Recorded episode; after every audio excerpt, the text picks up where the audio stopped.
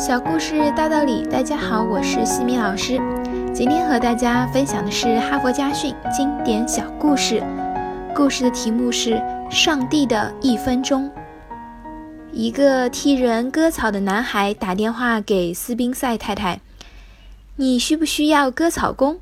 回答：“不需要了，我已经有了割草工。”男孩又说：“我会帮你拔掉花丛的杂草。”斯宾塞太太回答：“我的割草工也做了。”男孩又说：“我会帮您把走道两边的草剪齐。”斯宾塞太太说：“我请的割草工正是这样做的，谢谢你。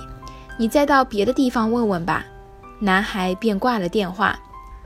男孩的朋友问他：“你不是就在斯宾塞太太家修剪草坪吗？为什么还要打这样的电话呢？”男孩说：“我只是想知道我做的有多好。”评点：只有不断了解别人对你的评价，才有可能知道自己的长处与短处；只有不断改进工作，你才会永远有工作。二，一个小男孩问上帝：“一万年对你来说有多长？”上帝回答说：“就像一分钟。”小男孩又问上帝：“一百万元对你来说有多少？”上帝回答说：“相当于一元。”小男孩对上帝说：“你能给我一元钱吗？”上帝回答说：“当然可以，请你稍等一分钟。”评点：凡事皆不是唾手可得，天下没有免费的午餐，即使在上帝那里也是一样。三，教授做生物实验时，把一只青蛙投进沸水的锅里，青蛙马上扑通一下跳了出来。他把另一只青蛙放在一只温水的锅里，慢慢加热至沸腾。刚开始，青蛙舒适地在锅中游来游去，到它发现太热，想奋力跳出时，却没有力气了。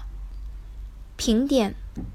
环境的改变决定你的成功与失败，但环境改变有时是看不到的。舒适是最危险的生活方式，舒适可以无情的扼杀天才。